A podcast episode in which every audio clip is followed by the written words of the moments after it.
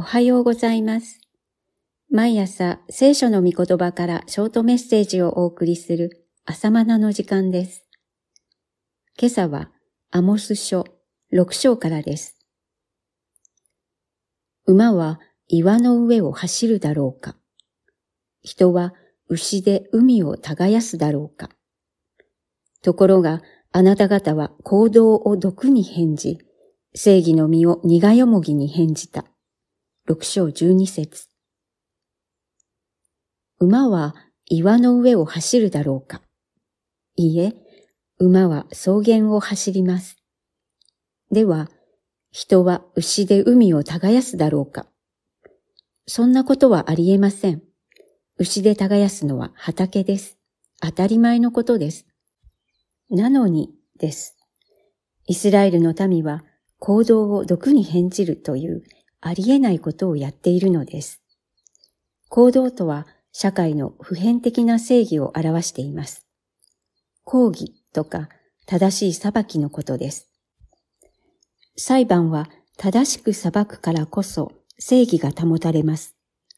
しかしこれが権力によって歪められたり、賄賂によって変更されるなら、社会は根底から崩壊してしまいます。つまり、行動を毒に返じてしまいます。これは法の安定性の問題です。政権が交代するたびに憲法解釈が変わると国の根底から揺らぎます。だから、いかなる政権であろうとも憲法審査会の見解に立って政治を行います。こうして法の安定性の上に国が成り立ちます。もしこれを政権の都合で変更するなら、国は倒れてしまいます。まさに行動を毒に返じるのです。その毒によって滅びます。それがイスラエルの姿だったのです。試験ですが、当時のイスラエルも神の立法ではこう定めているが、このようにも解釈できるではないか、と法の安定性を失っていたのでしょう。その結果が神殿で偶像礼拝が正当化される根拠にもなったのではないかと想像します。まさに抗議、すなわち行動を毒に返じたのです。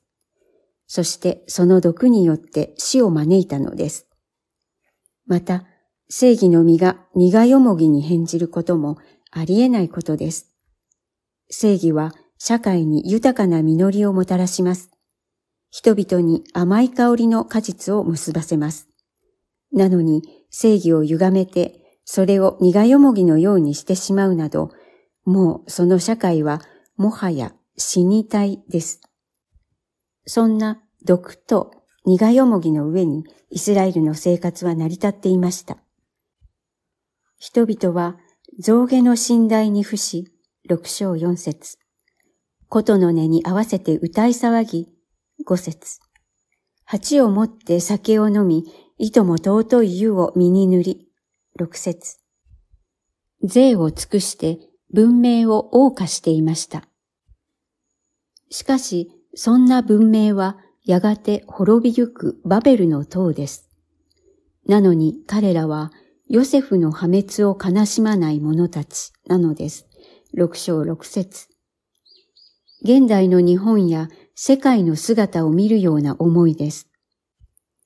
抗議を毒や苦よもぎに変える世にあって、イエス・キリストを知る者たちは、神の義とその国を世に表す者として生きるのです。以上です。では、また明日。